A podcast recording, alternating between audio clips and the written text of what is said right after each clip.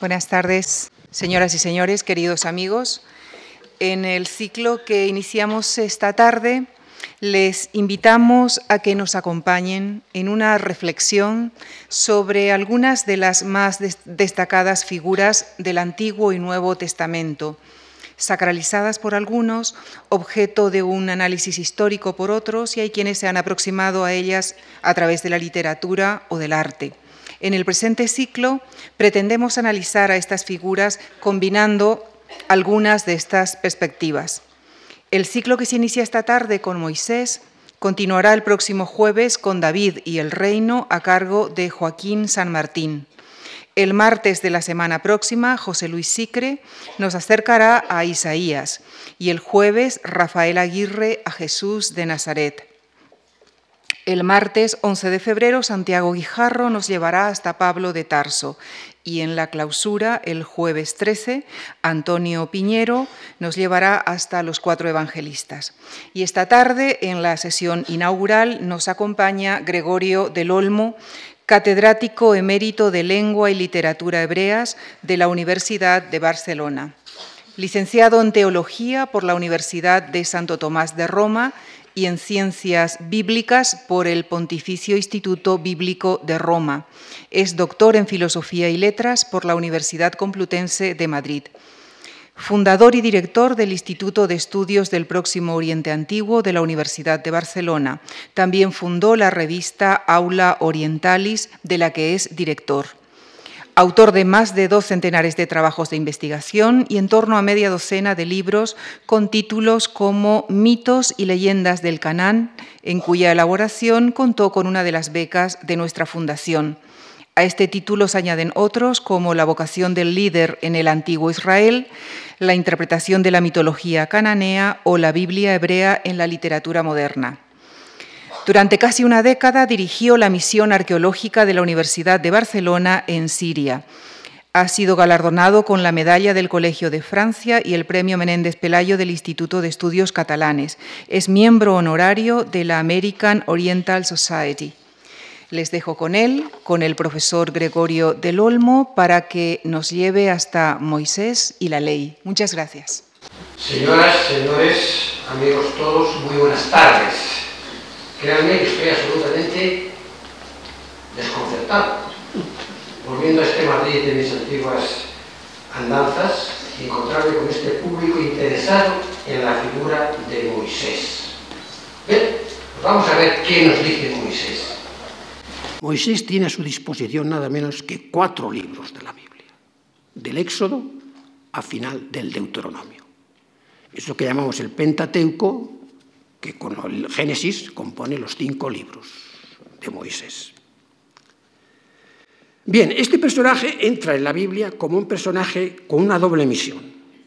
Tiene que estructurar políticamente al pueblo, tiene que liberarlo y tiene que darle una organización interna, una organización social que le convierta en una nación civilizada, en una nación con significación propia. Él mismo como personaje está tremendamente epificado también. Se narra su nacimiento, desde luego, con un lujo de detalles como con ningún otro personaje. Y curiosamente, tenemos aquí el mismo caso que en el relato de la historia de José. Su nacimiento se calca nada menos que según el esquema épico que ya conocíamos de la antigüedad, que narra el nacimiento del gran rey Sargón I de Acat, del tercer milenio antes de Cristo que quedó como una figura legendaria, el fundador de la gran dinastía semítica de Babilonia. Allí también este rey es un niño pequeño que queda expuesto en un cañaveral y lo coge una familia y lo lleva y después se convierte en rey. Este esquema regio se aplica a Moisés. Pero acaba aquí su configuración monárquica. Él es el creador del santuario. Esto es una realidad y una, eh, una dedicación única de los reyes. Solo los reyes podían construir templos en la antigüedad. David, digo Moisés, recibe esta misión y la realiza de modo, diríamos, eh, provisional. No puede construir un templo porque está llevando a una tribu de gente desalmada casi por el desierto, no tienen aposento fijo. Construye una tienda, un templo móvil, pero el esquema será el mismo que después se respetará cuando, asentado el pueblo en Palestina, construya David el templo de Jerusalén. El, esquema lo da Dios, porque solo la divinidad puede decidir dónde y cómo ha de ser el lugar de su morada.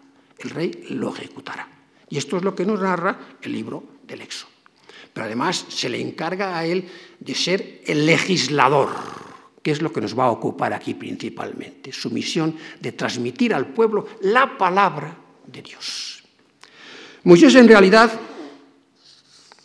es un personaje que digo tiene esta configuración religiosa tan tremenda en su nacimiento y desarrollo, pero que tiene además un desenlace único en la Biblia. Cuando llega al final Moisés llevando al pueblo por el desierto a los llanos de Moab, ya de cara a la entrada en Palestina, Yahvé le dice, tú no vas a entrar. Como el predilecto de Yahvé, aquel que hablaba con Dios cara a cara, queda excluido de disfrutar, diríamos, del éxito de su hazaña. Y dice la Biblia que murió en los llanos de Moab. Antes Yahvé le mostró la tierra, le subió a un monte y dice, mira, toda esa tierra le doy a mi pueblo, pero tú no vas a entrar murió, y dice la Biblia, Dios le enterró. Y no sabemos dónde está su sepulcro. He aquí un personaje que se nos esfuma, casi casi es un fantasma que no deja rastro detrás de sí. No mereció entrar en la tierra, es decir, pertenecía a la generación del desierto. Si él pecó más o menos no sabemos, a veces se mencionan algunas pequeñas infidelidades, dudas que tuvo, de la, en fin, pero que no eran suficientes para justificar un castigo de esa magnitud. Pero pertenecía a aquella generación que él no supo en realidad transformar del todo. Pertenecía a otra historia. Y su historia básicamente es la de la historia del legislador. Es curioso esta muerte que se nos narra allí, te dice la Biblia, que Yahvé lo enterró los traducciones después dijeron y le enterraron. El texto hebreo dice le enterró. Y eso explica que no se sepa dónde está, porque si Dios lo enterró, lo enterró de manera adecuada para ocultarlo a una posterior divinización, una exaltación, o simplemente para demostrar que es un personaje que entra en otro contexto. Cuando la tradición hebrea judía después, posterior, ha tratado de entender este dato, ha hecho un ejercicio hermenéutico curiosísimo. Dice la Biblia que Yahvé, o Dios, Moisés murió por la boca de Dios. Dios decidió que no, no tenía que seguir adelante, tenía que quedarse allí, muerto. Entonces la Biblia, los exegetas judíos dicen, ah, sí, murió por la boca de Dios. ¿Y cómo murió? Hay un midrash, una, una leyenda, que narra la muerte de Moisés y cómo, llegado al final de sus días, Yahvé envía a sus ángeles, a Gabriel, a Miguel, incluso al ángel de la muerte, para que le traigan el alma de Moisés, porque Moisés no va a entrar en Canaán. Y ninguno de ellos se siente capaz de hacerlo. Todos fracasan en esa aventura. El mismo ángel de la muerte se siente atemorizado cuando ya Moisés le enfrenta, pero tú qué quieres, qué... En fin, nadie es capaz de coger el alma de Moisés y llevarse la llave. Entonces Yahvé decide hacerlo él mismo. ¿Y cómo lo hace? Con un beso de su boca, absorbe el alma de, Moisés y se la lleva. Hermoso fin para el gran personaje de la historia. Muere absorbido por un beso de la boca de Dios. Que de esa manera le, diríamos, le libra de su destino en el Seol, en ese lugar indefinido de las almas, según la antigüedad, y va directamente al seno de Dios. No entra en Canaán, entra en Dios mismo. Manera que este es el fin bonito, como la leyenda eh, judía después ha salvado la existencia de Moisés. Bien, de todas maneras, este desenlace de la muerte nos sirve para entrar en lo que realmente el personaje Moisés significa. No es su misión de liberador, de jefe del paso por el desierto, de la liberación de Egipto, lo principal. Eh, Moisés no tiene tanto como misión llevar el pueblo a la tierra de Canaán, cuanto llevarle a la alianza con Yahvé. Su función principal es la de transmisor de la palabra de Dios, la de profeta y en ese sentido la de legislador, la de configurador de la palabra en norma, en ley. En realidad, de esos cuatro libros que hemos dicho que cubren la biografía de Moisés, en sus dos terceras partes o más son leyes, son códigos. Es decir, Moisés se pasa el día escuchando la palabra de Dios. el retornelo constante que hay en esos libros es, entonces le dijo Yahvé, y habló Dios a Yahvé, a Moisés y le dijo, y dijo Dios a Moisés, es constante, todos los capítulos prácticamente se hablan con esto. Es como si Yahvé, como si Moisés estuviera día y noche transcribiendo palabras divinas. Y esas palabras divinas son largas y complejas, son las que componen todos los códigos de la ley. Y esas palabras son las que se convertirán en después en la Torah. Es decir, la Biblia pasa a ser la Torah, la ley de Moisés. Y con ello, Moisés, naturalmente, como transmisor de la palabra de Dios, hace que esta ley, esta norma, se convierta en precepto divino. Es decir, convierte el delito, la desobediencia, en pecado. Da a la dimensión moral un valor teológico. Y en ese sentido le aporta, naturalmente, una significación eh, superior, que la mera justificación de un, precepto categórico, de un imperativo categórico a lo Kant, o una norma de racionalidad del bien y el mal, quizás no fueran suficientes para inducir al cumplimiento. El hacerlo precepto divino, el estar sancionado bajo la mirada de Dios, el teologizar la historia, es lo que convierte esta historia actualmente en mucho más dinámica y mucho más activa. Es curioso que este personaje, que ya veremos lo que cubre con su misión profética, es alabado en, este mismo, en esta misma Torah, en esta misma ley, como el mayor de los profetas. Se dice allí en el capítulo 34 del, del Deuteronomio, poco antes de la muerte. No hubo en Israel nunca un profeta como Moisés, que hablaba cara a cara con Dios. Todos los demás hablaban en visiones, en revelaciones, etc., en mociones simbólicas. Moisés hablaba cara a cara con Dios. Todas las palabras posteriores de los profetas serán comentario de aquellas palabras básicas que el profeta supremo, Moisés, escucha y sobre todo escucha en el Sinaí. Pero lo curioso entonces de esto es que este profeta, que es el sumo profeta de la Biblia, apenas tiene repercusión en el resto de la Biblia, fuera de esos libros en el que ellos, en el que ellos está encerrado. Es como si quedara allí oculto en el Pentateuco y no saliera de ese Pentateuco. Los profetas, que deben considerarse, según el dicho del Deuteronomio, como ecos de, Moisés, yo suscitaré profetas como tú, pero ninguno te igualará a ti, evidentemente, no mencionan para nada a Moisés. Se desconocen la historia, no se, no no se cita. Quizás el texto más próximo a la rememoración de aquella época es el que nos da el libro segundo de los reyes, no, primero de los reyes, al narrar el cisma del rey Jeroboán del norte de Israel respecto al rey Roboán, el hijo de, Salomón, en el sur, como tenía miedo de que sus ciudadanos, de sus súbditos del norte, por aquello de ir a Jerusalén a venerar a Yahvé, pues se apartaran de él, les construyó dos santuarios en el norte, uno en Betel y otro en Dan. Y allí les puso como imagen de referencia un becerro, seguramente como pedestal nada más de la divinidad, como era típico en la manera de cincelar los dioses en la antigüedad. Tenían siempre un pedestal, una imagen teomórfica sobre la que se apoyaban, que era su símbolo. No era pues aquel el símbolo de Dios, sino el pedestal, posiblemente. Pero dice Moisés, dice Jeroboam, este es el Dios que os sacó de Egipto. Que es la misma expresión que usa Aarón cuando crea el becerro de oro en el Sinaí. Es decir, hay una rememoración de. Pero no se menciona para nada a Moisés.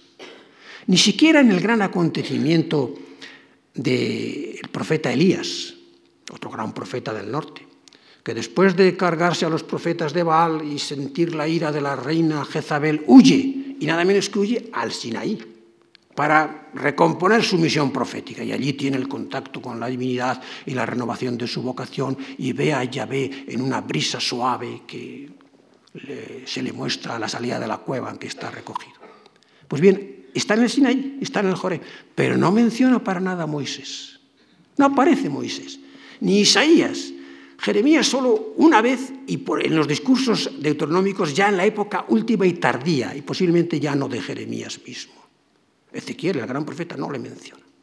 Oseas, Amós, profetas del norte de la época histórica, desconocen a Moisés. En los libros históricos no se menciona más que un par de veces, no directamente, sino hablando de la ley de Moisés. Este es realmente el momento clave del pueblo y del triunfo de Moisés. Cuando el pueblo va al exilio y allí es capaz de resurgir de su derrota, de reflexionar sobre su historia, de reconsiderarla y de asimilarla, a la vez que de excluirla, y escribe la Biblia, recoge todo lo que Yahvé le ha aportado y constituye esta Biblia, entonces es cuando esta Biblia se convierte en la palabra definitiva y en realidad se convierte en la Torá del judaísmo. Y entonces es la Torá de Moisés. Es decir, si David era el hombre del pasado, y si quieren ustedes el hombre del futuro, Moisés se convierte desde este momento en el, nombre, en el hombre del presente de Israel. Es el hombre que determina toda su vida, toda su acción. El pasado, bien, estará ahí como referencia, interesante, ejemplar, pero no determinante. Lo que determina es la Torah, los libros en que Moisés dejó plasmada la ley de Yahvé. Y esta ley la recibió toda en el Sinaí, este es otro topos muy curioso. El Sinaí es un lugar definitivo de la ley del pueblo. Allí sube Moisés al encuentro con Dios solo, cara a cara. Él entiende que entrar en la tiniebla divina y traer el testimonio directo de la divinidad es la mejor garantía para transformar aquella masa y, informe de personas esclavas, esclavas físicamente y sociológicamente, pero esclavas sobre todo interiormente, que no tienen autoestima, que no saben a dónde van, etc. Convertir toda aquella masa en un pueblo de sumisión y entiende que viniendo con una referencia divina de ese tipo, con un contacto con el Dios de la montaña que ellos tienen allí de frente y que nadie se atreve a, a pisar, tienen la autoridad suficiente para imponerse a ellos. Pues bien, de este Sinaí, que es clave y del que dimana toda la ley, tampoco hay apenas mención en toda la Biblia restante, en toda la época, en toda la Biblia diríamos narrativa. Incluso en el gran Salmo 68, que hace un recuento de toda la historia sagrada, desde la creación hasta el exilio, se habla así del Éxodo, pero no se habla para nada del Sinaí. Esto no deja de ser sorprendente. Que lo que después determina realmente el ser del judaísmo, es decir, el heredero del antiguo Israel en su forma bíblica posterior, no tenga eco dentro de la misma Biblia, dentro de las tradiciones. Quizás esto viene determinado por el sentido mismo. El Sinaí es como el lugar en el que tiene sentido todo, toda la existencia de Israel. Entonces, en ese sentido, el Sinaí es el templo de Jerusalén. ¿Qué hay en el templo de Jerusalén? El arca. ¿Y qué hay en el arca? Las tablas de la ley. Las tablas de la ley que se supone que se le dieron a Moisés. No hace falta mencionarlo. Se está viviendo como el escenario. Es decir, cuando vamos a un teatro nos fijamos en el drama que se desarrolla, pero no tenemos tanto en cuenta la escenificación en que ese drama tiene lugar. Pues bien, el Sinaí es, diríamos, el panorama, el punto de partida del que todo tiene sentido y que por tanto es el gran supuesto, el gran presupuesto del que se parte sin necesidad de mencionarlo.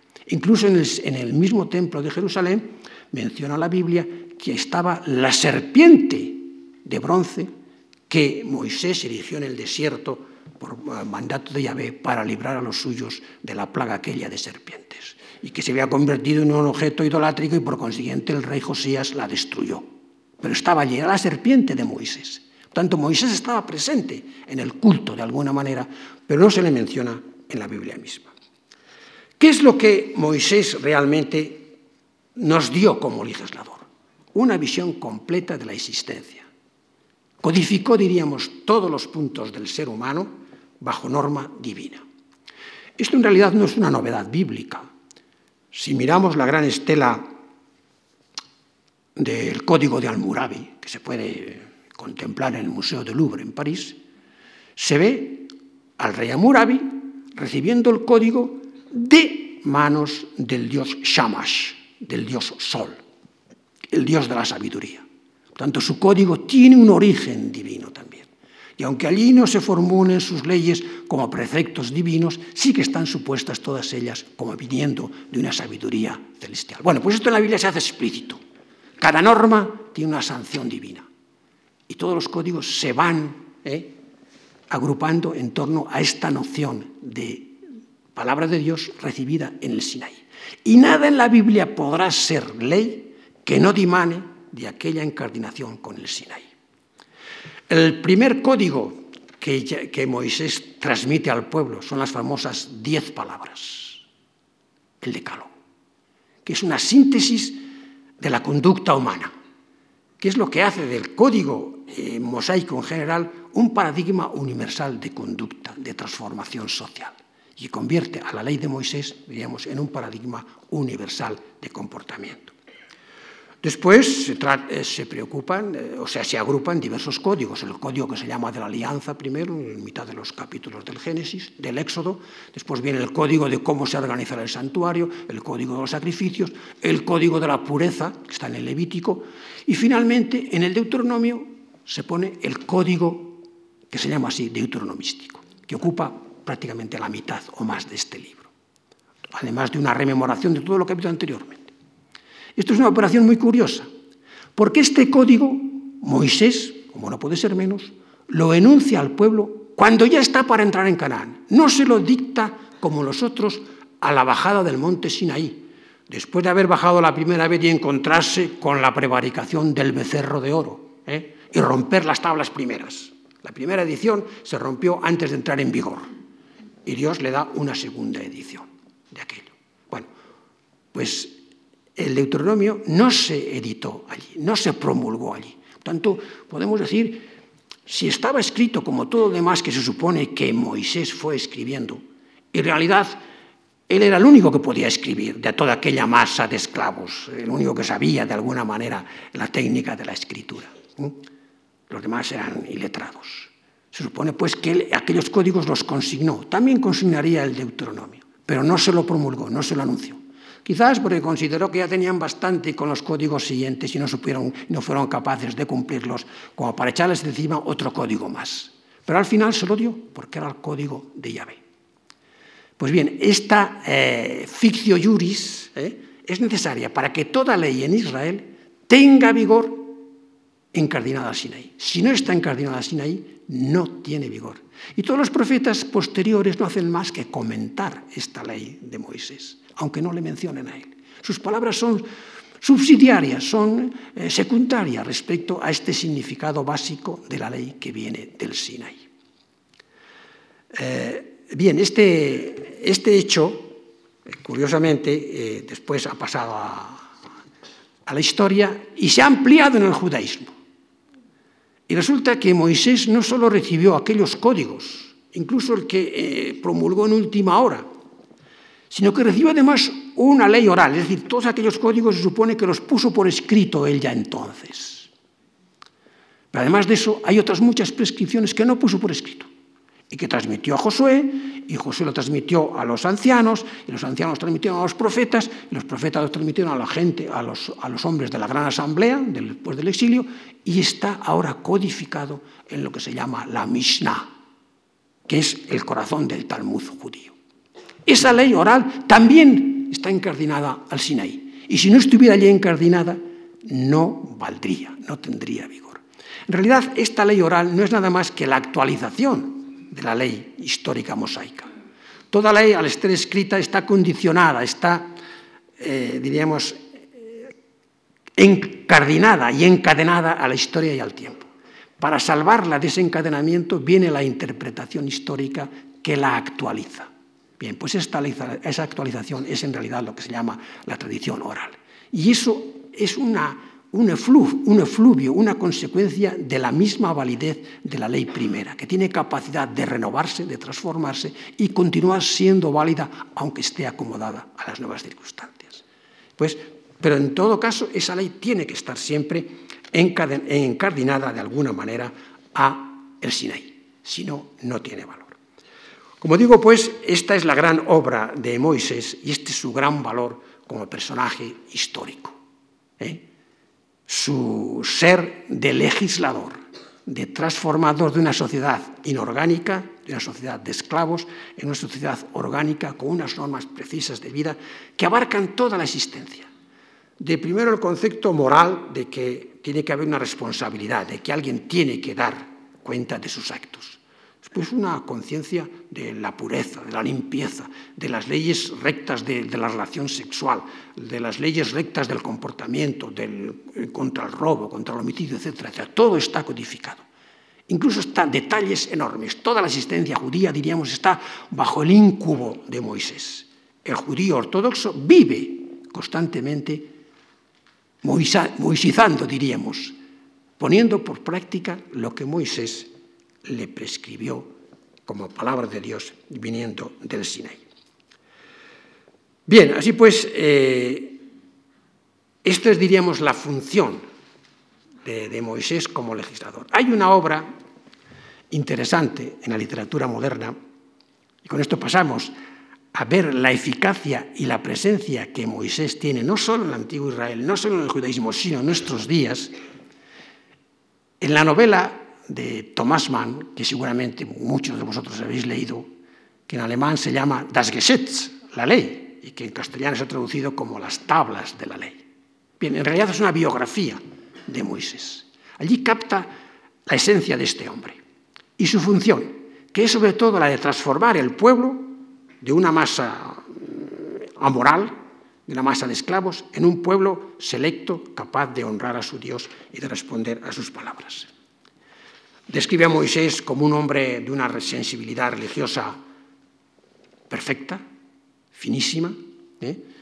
de un hombre preocupado siempre por la moral, por la pureza, y despreocupado más bien de las batallas que encomienda a su, a su criado Josué, que es hábil guerrero.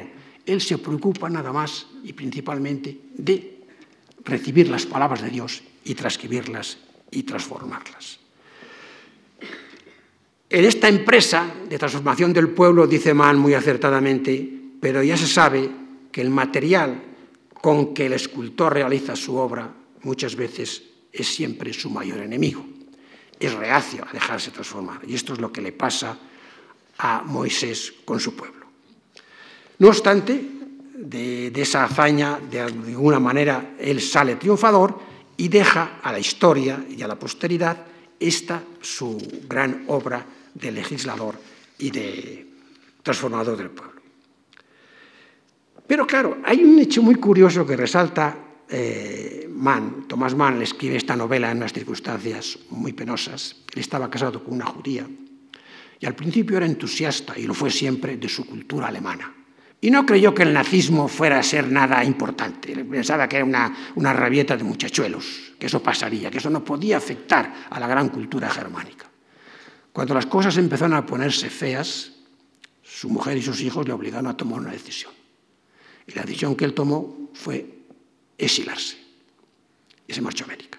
Y allí le encargaron hacer una biografía de Moisés. Y él hizo esta novela. ¿eh? Así pues, nace de esta circunstancia. Tanto, su intención es precisamente también luchar contra el racismo, contra el nazismo. Y para eso eh, se encuentra con un pueblo que es el pueblo especial, el pueblo escogido. Parece que contradice eh, esa noción de pueblo elegido a la noción de pueblo general, de, norma universal. Entonces hace de él una masa indigna y frente al Moisés contrapone las exigencias de la palabra de Dios. Por tanto, la raza no es motivo de, de orgullo, la raza más bien eh, es una desgracia, una calamidad en este pueblo. Él mismo no se sabe qué es, y si es judío o si es egipcio. Toda su formación, todo su valor lo toma de la corte de Egipto donde ha salido.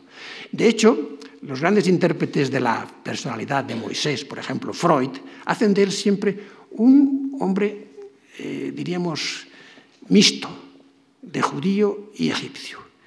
Y eso es lo que la Biblia ahí trama como una adopción por parte de la hija del faraón. Ellos lo hacen como un, realmente una generación natural de la hija del faraón con un esclavo egipcio. De manera que él es ambiguo, tiene parte en las dos existencias, sino que se declara por el pobre, por la parte, diríamos, de su padre, que supone que es el, hebreo, y se declara liberador de su pueblo esclavizado. Pero bien, todo lo recibe, en realidad toda su formación la recibe. Y con esta formación recibe también su capacidad de escriba. Él es, conoce la ley, conoce la escritura, conoce eh, la literatura egipcia. Y cuando tiene que transmitir esta ley, la ley se le da por escrito. Pero, ¿cómo iba a escribir esta ley Moisés? Aunque Dios la escribiera, ¿con qué caracteres? Con caracteres egipcios, no eran adecuados. Ciertamente tenía que ser la ley del pueblo, la lengua del pueblo, porque era para el pueblo hebreo, para al que primeramente iba dirigida. Pero, ¿con qué soporte? Y el soporte aquí es esencial, porque el soporte va a hacer que la ley, que es una palabra, se convierta en un escrito culturalmente válido y permanente. Aquí el soporte va a ser el trasvase cultural del contenido de aquella palabra histórica. Por tanto, la escritura es determinante en este caso. Y aquí es donde Thomas Mann hace un juego eh, novelesco muy interesante y convierte a Moisés en el descubridor del alfabeto. Él estaba instruido en las escrituras eh, egipcia, babilónica, incluso eh, sinaítica, que estaban todas más o menos modeladas según el modelo grafémico del egipcio. Y él entonces descubre un sistema, que es el sistema acrofónico, por el cual él desdobla todo el sistema fonético de la lengua en los caracteres absolutos, primarios, que son pocos. Y con esos caracteres aislados y con signos que lo representen, se puede representar ahora cualquier lengua, no solo la lengua hebrea, sino incluso el mismo egipcio, el mismo babilónico. Este descubrimiento es lo que le hace brotar de la cabeza aquellos cuernos de luz con que se le suele representar a Moisés. Es una inspiración gloriosa que él tiene, venida del mismo Dios y simple como el mismo Dios, que le permite hacer de su código una escritura universal. En esto eh, Mann no está tan, diríamos, tan descabellado por lo que se refiere a nuestra cultura. Nosotros somos conscientes nosotros cuando tecleamos en nuestros teclados del ordenador que estamos utilizando los mismos signos utilizaron los hebreos ya en el segundo milenio antes de Cristo. Que lo recibieron de los cananeos, que lo transmitieron a los griegos, que los griegos lo transmitieron a los romanos y los romanos después nosotros los hemos acomodado a nuestro alfabeto. Pero son los mismos signos que se pueden seguir históricamente en evolución, gráfica. Incluso las letras que hemos heredado del alfabeto griego, alfa, beta, no son palabras griegas, son palabras cananeas, arameas, hebreas, como queráis. Alfa significa el toro, beta significa la casa, no tiene que ver nada con el griego eso. Bueno, pues esos mismos signos con los que Moisés plasma su ley son los mismos que nosotros utilizamos ahora para nuestra escritura genérica. Debíamos estar agradecidos a los cananeos por este gran invento, que pasaron de la escritura gráfica, pictográfica, tanto fenicia, digo egipcia, como babilónica, escritura alfabética, que en realidad era una escritura para pobres, pero que se impuso por su simplicidad y por su validez universal. Y hoy día todos los sistemas más o menos tienen una, manera de transcribirse a este sistema que es el más simple y elemental. Bien, así pues, eh, Thomas Mann nos da una ejemplificación tremenda y una validez eh, y, un, análisis eh, a fondo de este librito que yo les recomiendo a ustedes porque es una delicia. Es una novelita pequeña, editada, no me acuerdo, está aquí editada en Madrid, pero no me acuerdo. Yo la edición que tengo es de Alianza, que está editada con El muerte en Venecia, ¿eh? otro libro de Thomas Mann también, y como dos narraciones breves. Es un libro irónico, porque toda la, biografía, aunque se funda en la Biblia, trata el material bíblico con una absoluta libertad. Los milagros se convierten en acontecimientos, eh, los preceptos en ironías, eh, y nos refleja a un, a un personaje que no deja de ser alarmantemente contradictorio. Porque Moisés, que es el hombre de la pureza, que es el hombre que insinúa al pueblo un comportamiento absolutamente eh, digno de su Dios y sin comunicación con otros pueblos que le pueden contaminar, él está casado con una mujer forastera, que no es hebrea. Primero con Séfora, la hija del sacerdote de Madián, y después con una cusita, una negra que sale por allí y que su hermana María le reprocha que ande con ella. ¿eh? también es un capítulo muy interesante que Thomas Mann. Así pues, el hombre de la ley está en su existencia eh, personal retratado como contraviniendo uno de los preceptos básicos del Deuteronomio. No darás a tus hijas en esposas a los extranjeros, ni tomarás sus hijas esposas para tus hijos. Moisés está por encima de eso. Sin embargo, es el promulgador de todas esas leyes, lo cual no deja de ser un antinomio. Pero bien, Thomas Mann no es el único autor que se ha preocupado de novelar la vida de Moisés. Desde, bueno, dejando aparte los poetas, qué sé yo, Schiller, Klostov, Divigny, Hugo, Víctor Hugo, etcétera, que tienen poemas sobre Moisés, de obras dramáticas, es decir, de autos o obras teatrales, hay más de 60 piezas hechas sobre la vida de Moisés desde el Renacimiento a nuestros días. Y novelas a partir del siglo XIX hay una treintena de novelas que describen o que ejemplifican la vida de Moisés. Yo les voy a mencionar solo tres, por lo que tienen de significativo y para que vean la influencia que este personaje tiene en la historia. No solo en la literatura, en cuanto es objeto que sirve para tema literario, sino como reflejo de su incidencia social. La primera novela que vamos a brevemente esbozar es la famosa de William Faulkner, Desciende Moisés, Good Down Moses. Del título de esta novela se esperaría que Moisés estuviese allí presente desde el principio. El título es bíblico, evidentemente. Baja Moisés, desciende, Moisés entiende, desciende de la montaña, ¿eh? a traernos tu norma. Bien, pues la novela no menciona para nada a Moisés, ni siquiera menciona temas religiosos, es una disquisición sobre la existencia de los americanos del sur, de aquí del famoso eh, valle de Yoknapatagua, allí en el Mississippi, de una familia de, colonos que tienen su plantación de algodón y sus esclavos negros, con los cuales comparten el trabajo y la sangre. La gran aventura es la caza del oso y la caza del esclavo que se ha escapado de la plantación. Pero cuando ya está para acabarse la novela, el oso ya ha sido cazado, el esclavo está a punto de caer, o al revés, el esclavo ha sido cazado y el oso está a punto de ser matado, de repente aparece él, y él es Yahvé, aparece su palabra. Y la palabra que crea el mundo es la palabra que crea el valle del Mississippi y es la palabra que se implica en la creación de la América y América se convierte en la tierra prometida, ¿eh? y América, y en, esta tierra todos los eh, habitantes, tanto negros como blancos, judíos como no judíos, encuentran su sitio. Tenemos aquí la formulación de tipo novelesco de una idea que ha existido siempre en la conciencia americana y que dura hasta nuestros días, la de pueblo elegido. los americanos, la primera excursión de aquellos del Mayflower que van de Inglaterra allí, son los israelitas que atraviesan el Mar Rojo, el, Atlántico, y llegan a la tierra prometida y allá se convierten en el pueblo elegido. Y en América, el pueblo de la elección. Este es un mito que está al fondo de la eh, creación de la nación americana, para que vean ustedes la influencia que Moisés puede tener hasta nuestros días en una concepción sociológica y que ha influido enormemente y que algunos todavía, todavía se lo creen, yo creo, los americanos, ser el pueblo escogido. ¿eh? Así pues, esta repercusión social de un mito o de un personaje bíblico dura hasta nuestros días.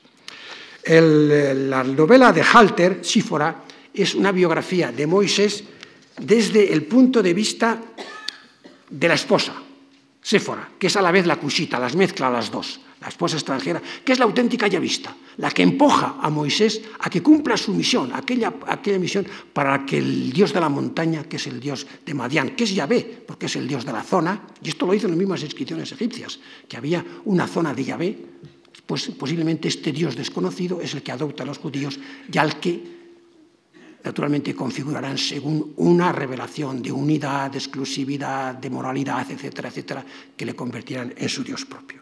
Así pues, esta es una segunda novela muy interesante que, digo, está hecha de la perspectiva que tiende de nuevo a romper con todo el concepto racista.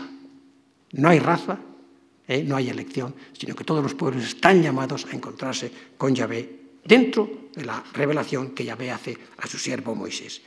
Y la tercera novela, que acaba de salir en nuestros días, es la del autor americano Herman Wook, se llama y que se titula nada menos que The Lawgiver, el legislador, el tema que a nosotros nos ocupaba en, esto, en, estas, en esta charla. Es una novela curiosa, una novela que es del, del 2012. No creo que sea traducida al castellano ni que aquí tenga muchos lectores, porque rompe el modelo de novela. No pasa nada, no hay una trama, es simplemente una sucesión de cartas que se intercambian una serie de personajes, implicados todos en la creación de un nuevo film sobre la vida de Moisés. Un film que supere el famoso de los diez mandamientos de, de Mileno, de, nuestro amigo Cecil de Mille, del año 1956, con el heroico Charlon Gesto ¿no? cabalgando y, y, llevando a los judíos a través del Mar Rojo, del, del, Mar Muerto, del Mar Rojo. Sí. Así pues, esta es una novela que no llega nunca a escribirse, Mejor es una, digo, un film que nunca llega a escribirse. Es un, una, una, especie de, de, barullo entre el productor, el eh, director, el guionista y el novelista que se supone va a dar el tema, que es el book, al que todos acuden para que escriba la vida de Moisés. Y que él tiene previsto desde pequeño siempre la idea de escribir la biografía de Moisés, incluso como diario de Aarón, desde otra perspectiva, y que nunca lleva a hacer y, a hacer y que no se atreve. De manera que ni el film se hace ni la novela se escribe. La enseñanza es clara. Moisés es intransferible, es inabarcable. No se puede definir ni comprender a Moisés en la totalidad de su, ser persona, de su personaje, tal como la Biblia lo describe. Por consiguiente, eh, diríamos, fracasa la intención de, escribir una, de hacer una novela, pero no una, una película sobre Moisés, pero no se apuren ustedes. Me parece que acaba de hacerse una. ¿Eh? O sea que Sherlock Heston cabalga de nuevo y pronto la tendremos en nuestras pantallas.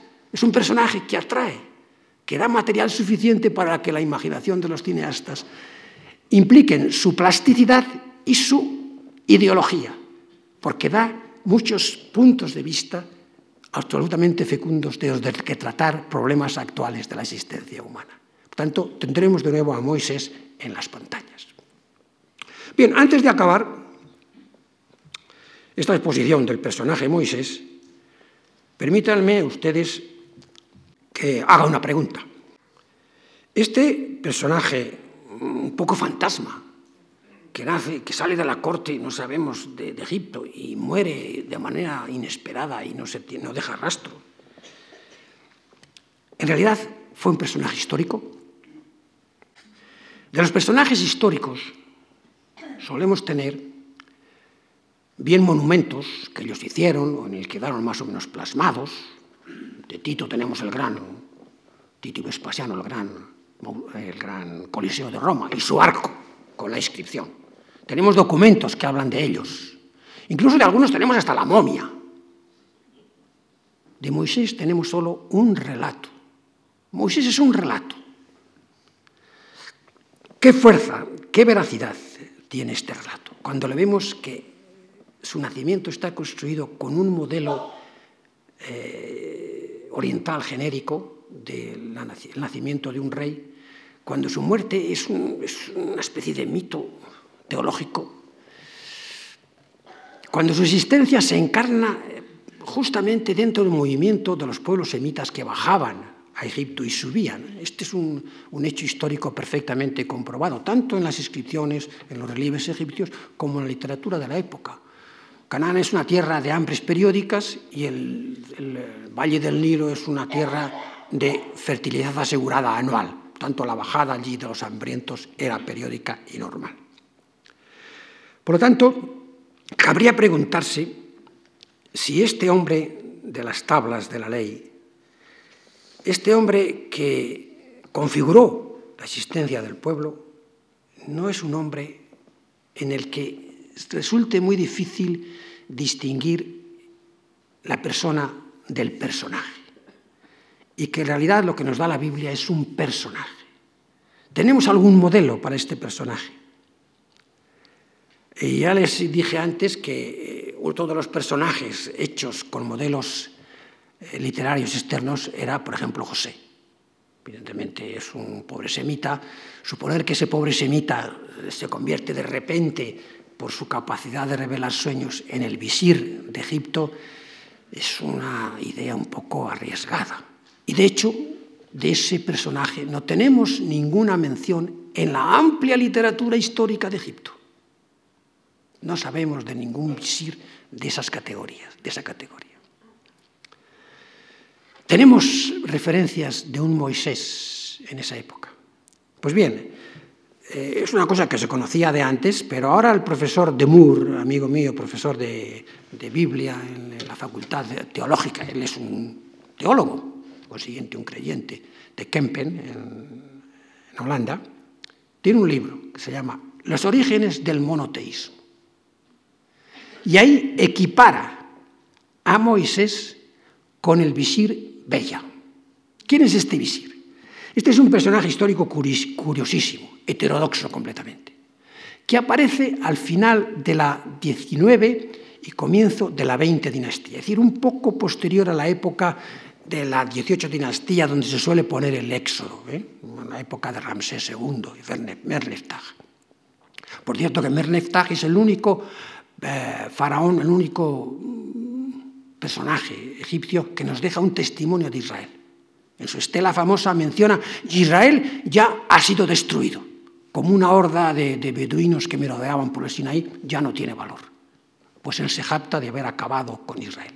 Tanto es un testimonio indirecto de la historicidad de Israel, de este pueblo, en aquella época. Pues, un poco posterior, al final de esta, eh, cuando pasa la 19 dinastía y muere el rey, el faraón Seti II, tiene un sucesor que es Etismeneftag, que muere de, muy niño, no le puede suceder en el trono, y entonces su eh, viuda, que es la faraona Tasret, pone en el trono a otro infante que es hijo de una segunda mujer, ella no tiene más hijos, pero también es cananea como ella. Este es el faraón Sifta, que es un niño, y por lo tanto ella se convierte en realidad en regente. Este niño morirá y entonces es la ocasión que tiene la reina de proclamarse ella faraona, imitando a la famosa Hatshepsut del segundo milenio, la reina aquella faraón, que sí tuvo una reina mujer en Egipto. Ella quiere renovar esto. Y para esto cuenta con el apoyo de su visir, y este visir es Bella. Y Bella apoya la, la elevación de, primero de Sipta y después apoya a la reina en su misión de usurpar el trono faraónico. Llega a tener tanta prestancia que las inscripciones que nos han, nos han quedado múltiples inscripciones sobre este visir, tanto en estelas como en papiros, en monumentos eh, este, externos, ¿no? o sea que su existencia es segura. Pues cuando tenemos representación de este visir, aparece siempre con estatura superior a la del propio faraón, algo totalmente heterodoxo en la iconografía eh, faraónica egipcia en general. Recibe del rey Sipta el título de aquel que puso al rey en el trono, que es un título divino. De manera que usurpa sacrílegamente, diríamos, un título que pertenece a Horus, aquel que instala, que instala a su propio hijo, que es el faraón. Incluso recibe del eh, faraón Sipta, que es un niño, el privilegio de construirse una tumba en el Valle de los Reyes. Cuando muere este faraón y la reina quiere erigirse en faraona, otro de los eh, descendientes, que es el faraón Senkat, que es el fundador de la vigésima dinastía, no lo tolera y empieza una guerra civil. La reina es desechada con el, con el, visir, es perseguida, pasa por todo el desierto del, eh, del Sinaí y se refugian en los llanos de Moab, en la Transjordania. Incluso de este Bella tenemos no solo testimonio en Egipto, sino también en Ugarit, en el norte, en aquella época. Escribe al rey de Ugarit que le envíe apoyos para luchar contra las revueltas que hay en Egipto, es decir, para hacerse fuerte contra la persecución. Es decir, tenemos al mismo personaje, heterodoxo, que no cree en la religión, o por lo menos de manera completa en la religión eh, egipcia, que se erige en jefe de la situación, que denuncia los abusos de los reyes anteriores, que es perseguido por el desierto, que se acoge a la, Transjordania y desde allí pretende instalarse como rey él en la zona. Dice eh, Demur, si el, faraón, eh, sigo, si el eh, Bella no es Moisés, entonces tenemos que contar con que en aquella época hubo dos personajes que hicieron igual. Y tiene una biografía prácticamente muy semejante. Bien. Yo creo que en el fondo lo que hay aquí de la realidad es que la figura del personaje Estebella, que es perfectamente conocida en Canaán, como, como demuestran esas cartas que se cruzan con la, con la monarquía cananea de Ugarit, queda como un arquetipo. Y ese arquetipo cultural, religioso, literario, es el que sirve para epificar al héroe Moisés, al héroe que necesita el pueblo de Israel para fundar sus orígenes nacionales. Y este, que es un héroe, que alguien tuvo que existir, que dirigiera aquellas tribus por el desierto, porque evidentemente que hay una raíz egipcia del pueblo de Israel. Moisés, Aarón, María, todos son nombres egipcios, como Pinjas y Finees, e hijos de, Aarón, son nombres egipcios, vienen de allí. Hay mucha reminiscencia en el mundo hebreo y en las leyes de Israel de dependencia de Egipto. De manera que una parte, por lo menos, de los israelitas eh, vinieron de allí. Esta, esa parte tuvo que tener algún jefe. Bueno, lo importante es sublimar a ese jefe, darle un nombre, darle una estructura literaria, construirle una figura épica. Y eso es lo que la Biblia hace, valiéndose, en mi opinión, de este contenido, lo mismo que se valió del cuento de los dos hermanos para epificar la figura de José. ¿Destruimos a, Moisés? Pues no. Lo difícil es distinguir entre la persona aquella que estuvo allí con este, esta capacidad de percepción de lo original del pueblo, posiblemente el original estaba en esta subconsciencia religiosa de un monoteísmo más puro, de una dependencia de un Dios único, de un Dios del desierto, que no quiere otros dioses consigo, y la formulación de unas leyes que configuran a ese pueblo como especial, del personaje, que es ese personaje de epopeya que los cuatro libros de la, eh, de la Biblia nos relatan, y que le convierten en un personaje al que solo el beso de Dios pudo arrebatar de la historia y llevárselo a su seno. Nada más.